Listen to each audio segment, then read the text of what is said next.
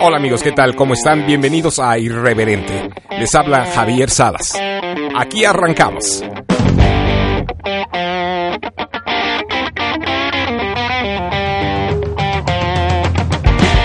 Y bueno, como siempre, vamos a empezar eh, contestando sus preguntas.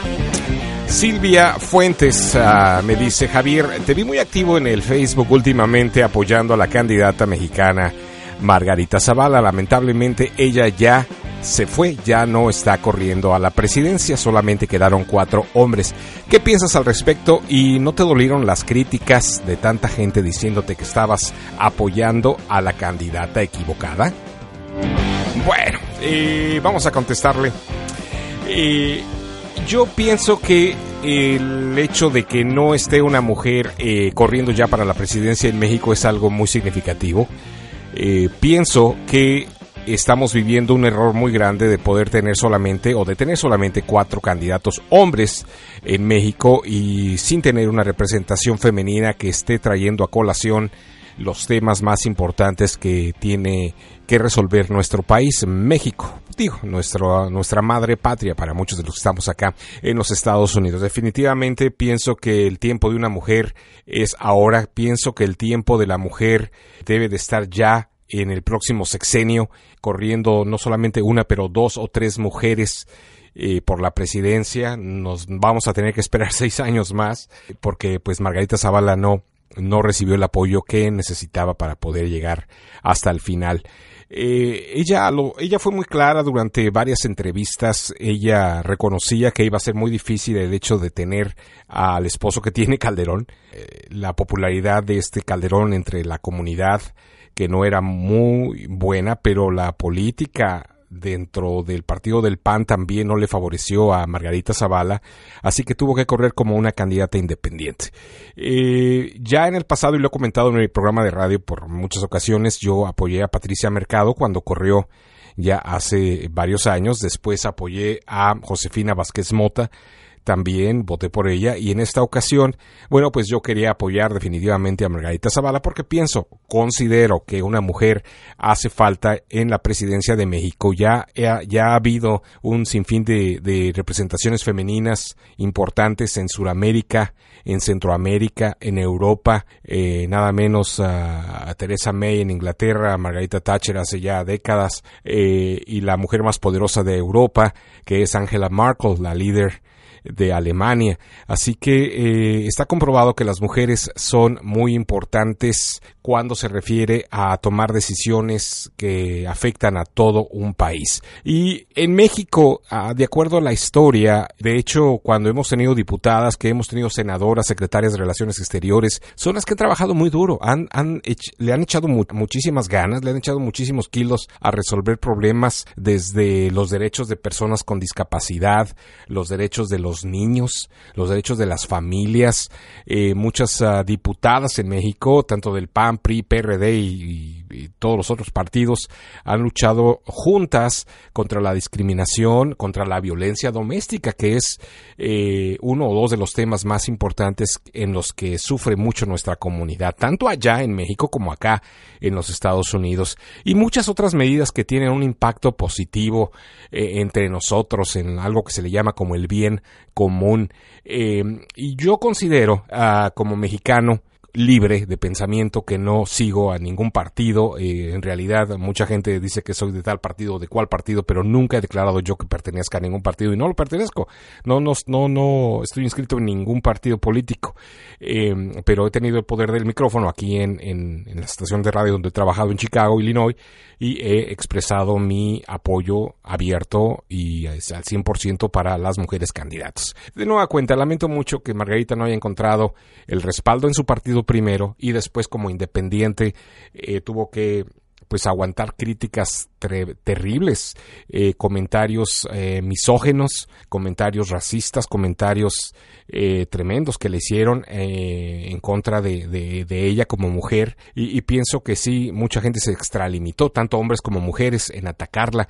Para mí no era novedad porque vivimos lo que vivió Hillary Clinton acá en los Estados Unidos. Fue algo similar en lo que se refiere a, a una persona conocida, una persona que tenía un esposo que tuvo escándalos y y vimos con qué rabia, con qué coraje tanta gente se expresaba de Margarita. Pienso que eso eh, debemos de aclararlo y debemos de hablarlo, explorar alternativas para cómo tratar a las mujeres que están en la política, porque no puedes respaldar que hay progreso en México si no le das oportunidad política a las mujeres. Creo que eso no es justo, creo que eso no es... Ah, algo que, que, los políticos están eh, trabajando o emocionados de resolver en un futuro.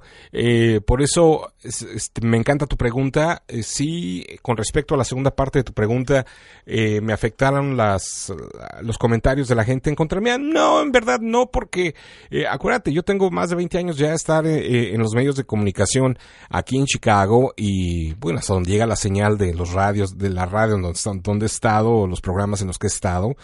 Y, y, no, ya a mí las críticas no, no me interesan porque, pues obviamente las leo, las veo, algunas me dan risa, algunas las tomo en cuenta, pero, pero ya, ya como persona pública ya estoy acostumbrado a los ataques.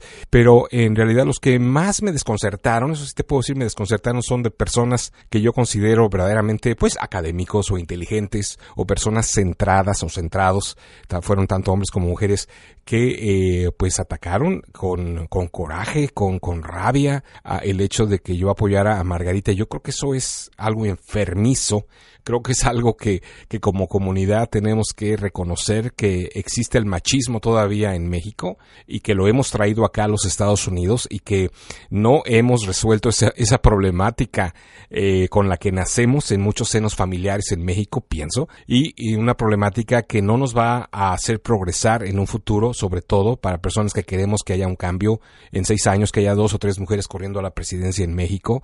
Esto no va a pasar si seguimos siendo un país misógeno, si seguimos siendo un país donde las mujeres eh, no, no valen nada. Nos asombra ver cómo tratan y matan a mujeres en Arabia y allá en aquellos países del Medio Oriente y sin embargo en México estamos peor peor que en el, con los talibanes en muchos casos, eh, y, eso debemos de reconocerlo y debemos de hablarlo porque no podemos ser eh, candil de la calle y oscuridad de nuestra casa, ¿no? Decir que somos un país que ha progresado y que somos y que respetamos los derechos humanos, ¿no? Eh, en primer lugar, creo que tenemos que empezar a reconocer que no apoyamos a las mujeres mexicanas como debiéramos y tenemos que hacer más a ese respecto.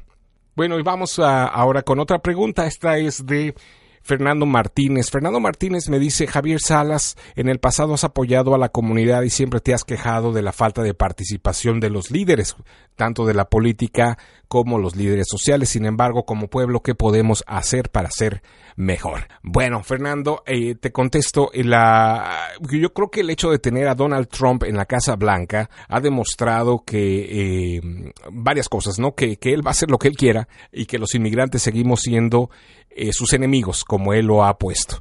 Y, no solamente los mexicanos, estamos hablando de los árabes, estamos hablando de los ah, miembros de la comunidad gay, de los afroamericanos, todo mundo somos su enemigo, todos los que somos las minorías y ahí estamos incluidos los inmigrantes. Eh, él puede atacar, puede hacer bromas y comentarios racistas, puede apoyar grupos como eh, el Ku Klux Klan, como los blancos supremacistas que pueden demostrarse en cualquier ciudad sin ningún problema y para él eh, nada le afecta. Pero aquí creo que la, la elección de nosotros es precisamente hacer lo importante que es elegir, elegir, es decir, salir a votar. Eh, los republicanos tienen razón al temer a los inmigrantes. Pienso que no es porque ponemos taquerías o porque estamos hablando español en las calles. Eh, no, e, es porque tenemos eh, la probabilidad de tener el potencial de quitarles el poder político, sobre todo a los políticos blancos que apoyan a los blancos supremacistas y, a todos sus facilitadores y protectores que trabajan en el Congreso, porque hay, reconozcámoslo, hay congresistas y hay senadores que son completamente racistas, eh, una gran mayoría del Partido Republicano, sin, sin olvidar que también dentro del Partido Demócrata los hay, pero se aguantan las ganas de comentarlo porque saben que no tienen apoyo dentro del partido, pero no nos engañemos, también también existen dentro del Partido Demócrata. Eh, debemos entender, Fernando, que los latinos somos ahora el grupo racial eh, más grande de América y eh, estamos entre los sectores de más rápido crecimiento de nuestra población. Los asiáticos son en realidad el segmento de población de más rápido crecimiento, sin embargo, los latinos estamos en una gran mayoría de estados de la Unión Americana. Ah, habemos 58, casi 60 millones de latinos en el país. Muchos de ellos son jovencitos y jovencitas. Eh, estamos hablando de que cada mes, eh, según reportes, 66 mil latinos cumplen los 18 años y tenemos la capacidad de enrolarnos para votar y ejercer nuestro voto. Al final y al cabo, eso es lo que nos va a ayudar. ¿Por qué hay discriminación en los Estados Unidos? Porque no hay leyes que digan no discrimines contra los de raza ah, café o los brown skin, los latinos. No discrimines para alguien que habla español o alguien que, que, no entiende bien el inglés o que no sabe expresarse. No hay leyes. Sin embargo, si hubiera latinos que están comprometidísimos para votar en cada elección, tanto en las primarias como ya en las generales tendríamos un valor enorme. Yo espero que esto cambie, Fernando, que esto se mejore. Eh, por muchos años hemos estado convocando a la comunidad a, en cuanto se hagan ciudadanos o ciudadanas, se registren para votar y, y ejerzan su voto. Es importantísimo, es fundamental que no perdamos de vista el objetivo, que es lograr el poder de la comunidad latina a nivel político, pero a través del voto. Si la gente no le interesa votar y seguimos inculcando a nuestros jóvenes y jovencitos y jovencitas a que no les importe la política, a que no se registren para votar, a que no escuchen noticias y que sigan nada más en los bailecitos de, de música ranchera, de música norteña y de rock y todo lo que tú quieras, pero que no se involucren en la política, estamos cometiendo el peor error como comunidad aquí dentro de los Estados Unidos. Y los asiáticos van a seguir en poder y después los afroamericanos que ya están en el poder y después todas las minorías menos nosotros. Así que tenemos que ponernos las pilas, Fernando. Si algo eh, les puedo aconsejar a todo mundo que escuche este podcast de Irreverente es de que dejémonos de tonterías y de pendejadas de que es que no, saben, no sabemos inglés, tenemos que aprender inglés, tenemos que involucrarnos en nuestras comunidades y tratar de apoyar a la gente que nos apoya, a los latinos y a las latinas que nos apoyan, pero que no están vendidos con los blancos porque también ese es otro de los fenómenos terribles que tenemos dentro de nuestras comunidades, ¿no? Los famosos tíos Sams que tienen los afroamericanos que se venden al blanco, al mejor postor y traicionan a su familia. Esos debemos de identificarlos y debemos de hacer todo lo contrario a estas personas que solamente le hacen más daño a nuestra comunidad.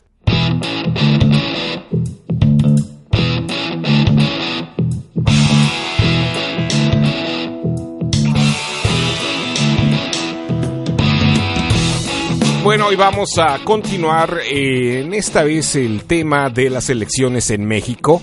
Hay cuatro candidatos, todos hombres, eh, para llegar a la presidencia en este año 2018. Hay preferencias eh, en uno específicamente, que es López Obrador.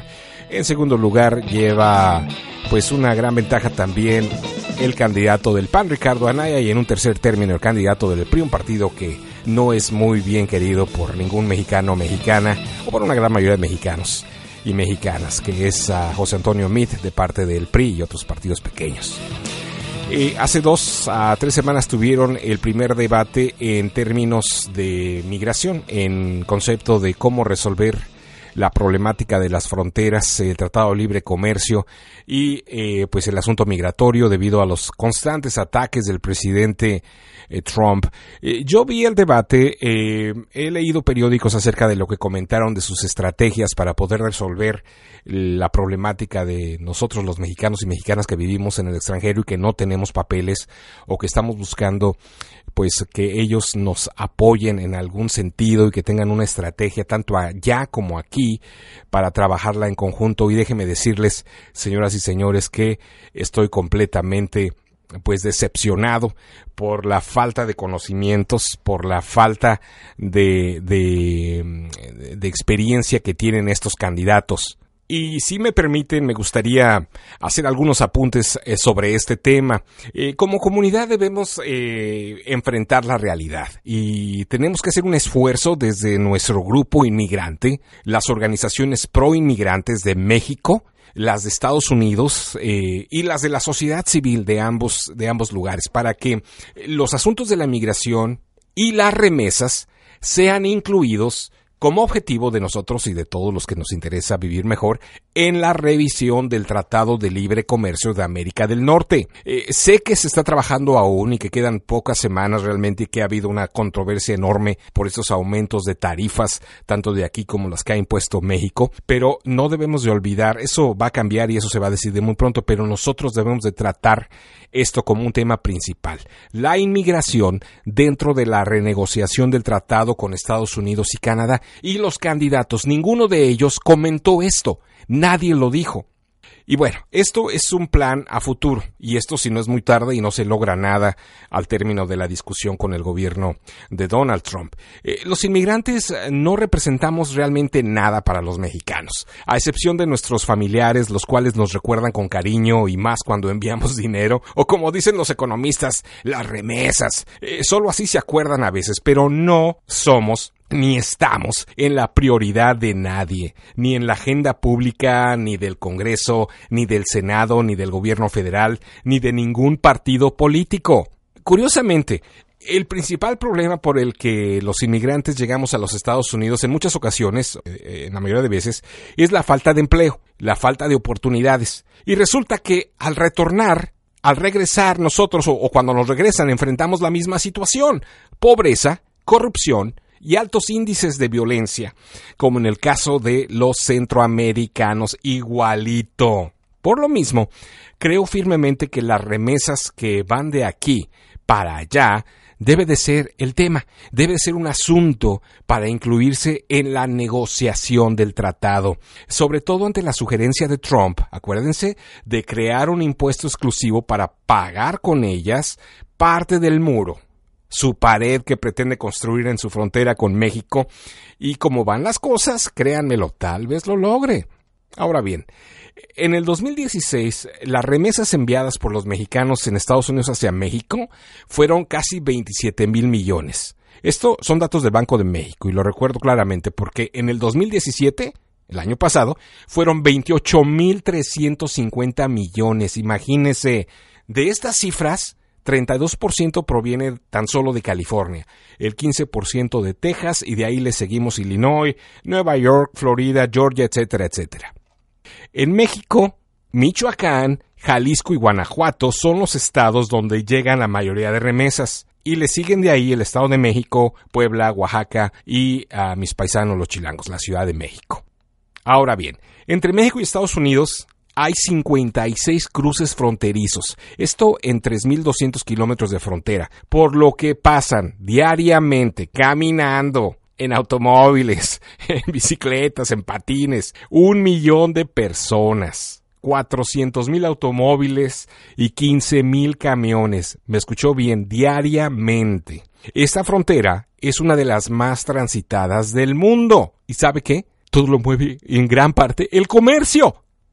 Nosotros los inmigrantes lamentablemente estamos solos. Siempre lo hemos estado. Pues la mayoría de nuestros paisanos en México les resulta indiferente a nuestros problemas. Nadie sabe qué es la reforma migratoria, cómo se lleva a cabo una redada, qué es DACA, qué es DAPA. Solamente unos cuantos entienden esa orden ejecutiva de Obama, por cierto. A los mexicanos no les importa nuestro destino aquí y nosotros como tema también estamos lejos de ser una prioridad nacional para las autoridades mexicanas. Entendámoslo. Esta es la verdad, aunque nos duela. Pero no me lo tomen a mal. Es normal. Si existen millones que viven en la pobreza allá, ¿a quién se le va a ocurrir pensar en nosotros? Es ilógico. Sin embargo, las remesas son una verdadera línea vital, son muy importantes. En muchos casos, las remesas representan el 80% de los ingresos, de acuerdo a instituciones como Coneval, que lo han reportado. Y aquí en los Estados Unidos, con la retórica antiinmigrante, nos ven a nosotros como amenazas potenciales a la seguridad nacional. Es por ello que nuestra protesta, nuestro activismo, nuestro cabildeo, si es que existe alguno, debe llegar al Congreso, al Ejecutivo, al Poder Judicial mexicano, pues tiene que ser prioritario en la negociación del Tratado de Libre Comercio. Además que debe ser considerado en los debates de los candidatos políticos. Ya nada más falta uno, no creo que lo vayan a tocar. Pero bueno, México está obligado a defender los derechos de los paisanos inmigrantes que están aquí y los que regresan. Está obligado a tomar todas aquellas medidas y estrategias que aseguran que todos los que regresan puedan incorporarse de una manera equitativa y bien planeada, sobre todo para aquellos que eventualmente pueden verse en una situación de retorno involuntario, es decir, la famosa deportación. Como meta, el candidato que llegue a ser el próximo líder allá en México es en verdad que logre que nuestros paisanos no tengan que emigrar y que México pueda ofrecerles oportunidades de crecimiento, de educación, pero sobre todo de empleos bien pagados. Debemos ser claros y destacar que el mayor empoderamiento de los migrantes mexicanos en Estados Unidos es que eventualmente logremos una reforma migratoria, ya que, recuerden, el ser indocumentado nos hace a todos nosotros vulnerables, a toda nuestra comunidad, nos debilita. Por eso tenemos que poner más presión. Hoy más que nunca México debe impulsar una reforma migratoria para proteger a los inmigrantes. Aunque parezca imposible, señores, este tema debe de ser actualizado, retomado, y la mejor manera de hacerlo es buscar la legalización aprovechando la renegociación del Tratado de Libre Comercio. No lo olvidemos. Háganme caso. Ojalá que esto se considere. Estados Unidos siempre va a requerir mano de obra y México y sus gobernantes deben hacer lo posible para poner a los mexicanos dentro de un contexto de legalidad. Ayúdenos. No lo vamos a poder hacer solos, pero tampoco lo van a hacer ustedes, candidatos, pidiendo solo respeto e igualdad de condiciones y diciendo México es muy soberano. También nosotros queremos ayuda acá en los Estados Unidos.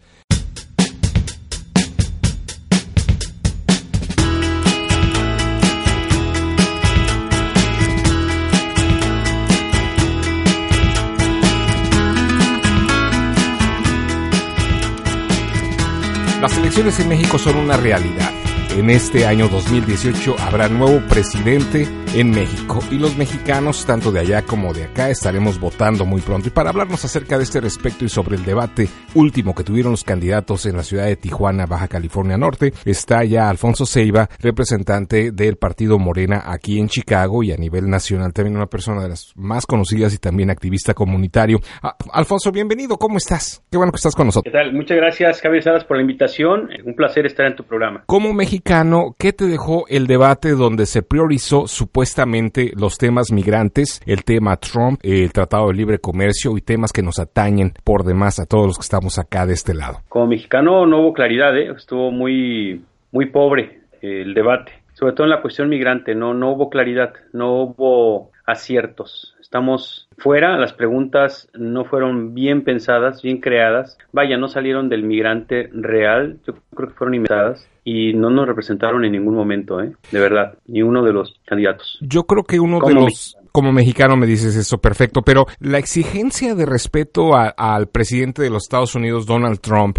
tras sus insultos a México fue una constante de todos los candidatos. Pero ¿consideras tú que alguno de ellos tendrá esa madurez política y esa fuerza que se necesita para combatir a un líder como esa, y lo llamo líder entre comillas, ¿eh? a Donald Trump acá en los Estados Unidos? Porque hasta ahorita, bueno, pues todos prometen, pero de, de haber escuchado sus opiniones en una opinión personal, creo que no muchos dijeron cómo le van a hacer. ¿Tú qué piensas? Mira, yo creo que sí hay, sí hay potencial de líderes para representarnos. Eh, los candidatos, todos están lanzando el mensaje, ¿no? como, como mexicanos, así como lo estamos lanzando nosotros. No queremos que nos siga humillando el presidente de Estados Unidos, ni tampoco queremos caer en aceptar las propuestas que contrae tener que llevarla bien con Estados Unidos. Tenemos derecho, tenemos derechos internacionales que deben de activarse y en eso estamos muy claros como mexicanos. Yo creo que allí ninguno de los eh, candidatos falló, eh, han sido muy claros.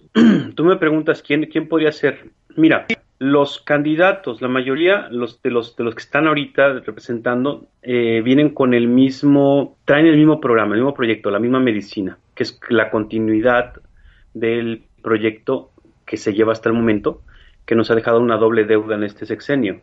La única propuesta que trae fresca, que creo yo que pudiera ser una solución, no a corto plazo, para ser honestos, porque ese es el problema, que la mayoría de los candidatos cuando ya son presidentes, piensan a corto plazo y no a largo plazo. Y eso es lo que nos ha llevado a cometer errores garrafales.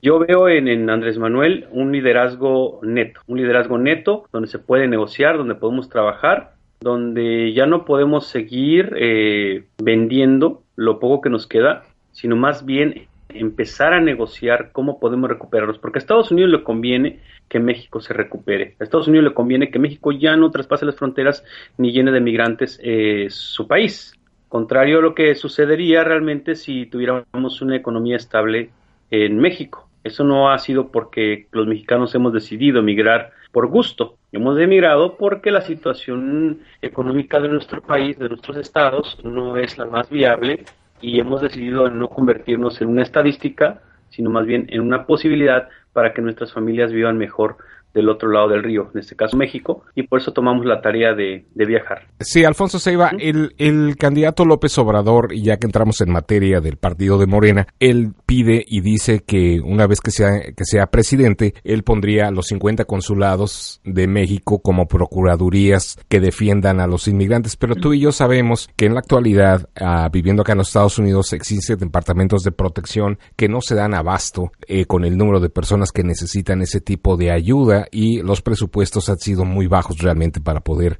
capitalizar ese esfuerzo. ¿Consideras tú que esa es la, prioridad número uno? Porque lo mencionó en muchísimas ocasiones, además de, los otros candidatos, ¿no? Que las que tuvieron también ideas, si no similares, eh, algunas parecidas. Mira, como, como migrante lo ves así como que como que no sucedería y no puede suceder, pero este, estamos a la, a la altura de los tiempos, la emergencia es tal que convertir eh, tu casa en un, en un, lugar de refugio es, es, es, meritorio.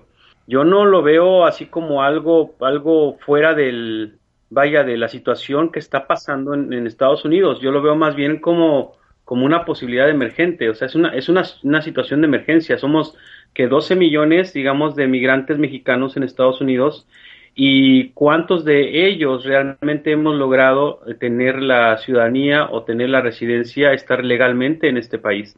yo creo que eh, a lo que él refiere, realmente sí necesitamos mucha ayuda. Yo creo que sí es posible. Somos 12, 12 millones de mexicanos en Estados Unidos que tenemos el problema de la documentación. O sea, esto no, no está jalado de los pelos. Son 50 estados eh, que donde radicamos mexicanos y algunas de las ciudades más grandes pues son los casos de Los Ángeles, el caso de Chicago, de New York, que son, vaya, en Texas. Inclusive estaba enterándome que en Texas hay incluso un departamento de la PGR. Eh, o sea que ya se está dando este tipo de, casos. Sí. Yo creo que sí, sí viable, debería ser una emergencia porque siguen pisando nuestros derechos. Entonces hay que, hay que defenderlos como mexicanos y bueno, y por los impuestos, por todo lo que generamos, creo que debe de ser una prioridad. Ahora bien, ninguno de los candidatos se les notó, Alfonso, que tuvieran la experiencia necesaria en saber, por ejemplo, la diferencia que hay entre los Dreamers, un programa que es una orden ejecutiva dada por el presidente Obama, y eh, el objetivo principal de muchísimos ah, inmigrantes mexicanos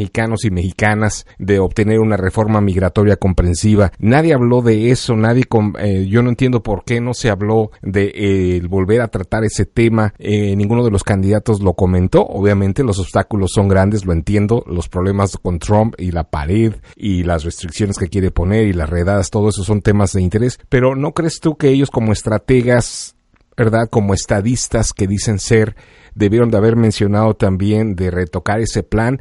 ¿Qué temas se quedaron fuera desde tu visión de inmigrante y, que te hubiera gustado escuchar de ellos? Mira, nosotros mandamos propuestas, eh, no solamente como Morena, sino como organización de coalición de migrantes en México. Puedo decirte, mexicanos, perdón, que se enviaron varias preguntas que pudieran haber sido razonables. Una de ellas, pues, era cómo iban a, beneficiar o cómo iban a arreglar el asunto de las deportaciones en caso de que hubiera deportaciones masivas. Sí.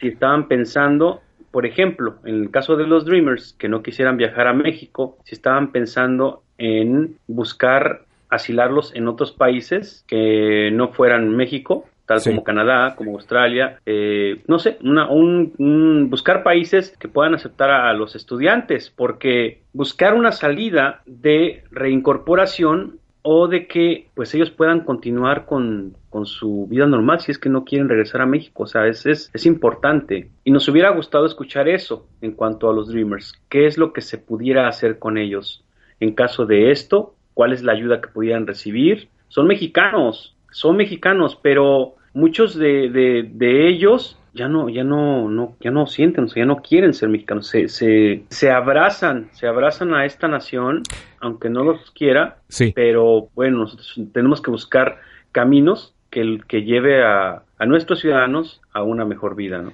Como mexicanos. Dice que la burra no era arisca, sino que la hicieron. Y yo creo que muchos de nuestros paisanos no quieren regresar porque saben que no hay escuelas para recibirlos, que no hay eh, suficiente personal que les hable en inglés para tener una mejor asimilación de su tierra, de sus raíces. Hay mucho que hacer y tú y yo sabemos que esos son temas, no precisamente para un, un programa como este en este segmento, mejor dicho, pero sí para un programa futuro de lo que no se está haciendo para recibir a, los Dreamers allá. Pero eh, volviendo a lo de la reforma migratoria, ninguno de los candidatos lo habló. ¿Consideras que esto debió de haber sido por lo menos manejado de alguna manera? Sí, definitivamente. Yo creo que es una parte importante porque eh, si recuerdas los datos, el 30% del, del pueblo mexicano son jóvenes. Entonces tenemos una juventud que está potencialmente preparada para seguir y para impulsar el crecimiento de nuestro país. Si nosotros no ponemos atención en estos jóvenes, tanto dentro como fuera, estamos cometiendo un error terrible, porque ellos son a quedarse en las administraciones futuras y debemos poner esa atención, prepararlos, que, que trabajen, que estudien, que se enriquezcan intelectualmente para que puedan aportar a nuestro país. Entonces, sí es algo muy delicado y bien importante que se tome en cuenta y que pueda estar pues dentro de los próximos debates. Alfonso, eh, obviamente los candidatos no pueden hacer propaganda acá en los Estados Unidos por ley no se puede, no se ha podido en los últimos en las últimas elecciones donde ya los mexicanos hemos podido ejercer nuestro voto. Eh, sin embargo, si llegase a ganar eh, el candidato Andrés Manuel López Obrador, ¿cómo piensa trabajar él con las comunidades? Porque él va a ser el presidente de todos, de los que votamos por él o de los que no votamos por él y él tendrá que acoplarse a las comunidades migrantes. ¿Tiene en cuenta el trabajar con ustedes, principalmente con nosotros, con todos los mexicanos para poder tener una agenda pro migrante definitivamente y cómo va a ser eso? Claro que sí, es envolverse con las organizaciones, ¿no? Para que tenemos que tenemos que organizarnos. El hecho de que llegue un presidente, en este caso Andrés Manuel a la presidencia, no quiere decir que nosotros vayamos a hacer los enlaces de, de la organización y que nosotros vayamos a tener eh, la varita mágica y decir, bueno, tú sí, tú no, o escoger, sino más bien yo creo que las organizaciones tenemos que estar preparadas para que el que gane, tener la propuesta, ¿sí? Ahora sí que la protesta y la propuesta, porque es importante, no, no podemos confiarnos en que vaya a ganar a, uno o vaya a ganar el otro, sino más bien, ¿qué es lo que queremos nosotros como comunidad migrante? ¿Qué es ¿Cuáles son las necesidades esenciales? Y es ahí donde tenemos que empezar a trabajar. yo creo que sí, en cualquiera de los casos tendría que haber una muy buena respuesta por parte del, nuevo gobierno hacia los migrantes. Y si no, pues tenemos que salir otra vez a las calles. Sabes que eso es eh, obvio, ¿no? El, el, hecho de que yo como migrante ayude a un partido político a llegar al, al, poder como migrante que represente los intereses que, que, nosotros queremos, bueno, pues no es el hecho de que ya, ya llegó y ya me siento en la mesa. No, no, no. Nos convertimos en críticos acérrimos y de trabajar y de continuar con el crecimiento de la representación migrante. No, no, no podemos quedarnos quietos. Ahora bien, muy bien, estamos conversando con Alfonso Ceiba, representante del partido Morena, eh, par de días después de que se llevó a cabo el segundo debate en Tijuana, México, con temas migratorios. Alfonso, con esta eh, pregunta cerramos y me gustaría que nos dieras el teléfono de cómo la gente te puede contactar si quieren saber más del partido, saber más de las actividades. Hemos tenido una figura consular eh, por en diferentes décadas. Siempre tenemos la diferencia entre un diplomático o un político. ¿Cuál es dentro de tu partido? Se ha hablado que les gustaría tener, en caso de que llegase a ganar AMLO, que pusiera E como figura más importante dentro del consulado mexicano en Chicago, Illinois, que es uno de los más importantes. ¿Quieren a un diplomático o quieren a una persona política que vendría a representar el gobierno de México? Yo te diría que queremos a una figura pública, ¿no? Una figura con la que podamos trabajar, no importa si es diplomático, si, si es eh, político, pero lo que sí importa es que haga caso a las propuestas que traemos, las escuche, las escuche, las puedas trabajar con ellos, no, o sea, no, no, no, no, no, no queremos enfatizar e incluso para, lo habían comentado algunos, algunos líderes comunitarios, ¿por qué el, el cónsul no sale de la comunidad misma? ¿no? Entonces dice, bueno, pues suena bien, es una propuesta que tendría que ir directamente a la Cancillería mexicana. Pero lo más importante aquí es que tenga las posibilidades, que tenga el interés de trabajar en la comunidad. No importa, o sea, de dónde venga, pero que nosotros sepamos que sí vamos a poder contar con él, que sí se va a poder sentar en la mesa a escucharnos, que sí vamos a poder negociar y que vamos a poder hacer las propuestas para que como migrantes crezcamos, porque si no, vamos a tener otros seis años igual como los tuvimos esta vez, ¿no? De un cónsul que no representa, que anda de fiesta, que nada más se para cuando ahí están los gritos y se reúne con las organizaciones que él quiere, sin tomar en cuenta a realmente a toda la comunidad. Vamos a hacer ese trabajo, hay que tomar en cuenta a todos, no es, no es cerrar la puerta. Alfonso, ¿dónde te contactamos? Mira, pueden contactar, pueden contactarme eh, los que gusten llamar al 773-440-2463, 440-2463. También pueden seguirnos en la página de Facebook de Morena, Illinois y por Twitter también tenemos Morena Illinois. Pueden seguirnos por ahí. Y sí vamos a tener eventos próximos para apoyar a Andrés Manuel, así es que estén atentos, una caravana a final de este mes antes del debate, por si gustan participar. Y si gustan participar, ahí te esperamos, André, este, perdón, este, Javier Salas, porque lo importante aquí es sumar, es estar con la propuesta y creo que la mejor que trae ahorita pues es Morena, ¿no? Y vamos a trabajar para que sea, para que crezca. Así es que los esperamos en esta caravana que vamos a organizar Muy bien. antes del segundo, del tercer debate, que es el último. Mejor dime Javierín Canallín. Alfonso, No, gracias no. por tu tiempo ah, para el podcast de Irreverente. Cuídate mucho y estamos en contacto otra vez. Un abrazo, hermano. Cuídate mucho y ahí estamos al pendiente. Cuídate. Hasta pronto. Hasta aquí en otro episodio más de Irreverente. Yo soy Javier Salas. No se les olvide seguirme en Twitter en arroba Javier Salas y en Facebook en Salas Radio. Háganle like a mi página. Hasta la próxima entrega. Cuídense mucho y recuerden que la irreverencia mueve al mundo. Irreverente is produced by Salas Radio Productions.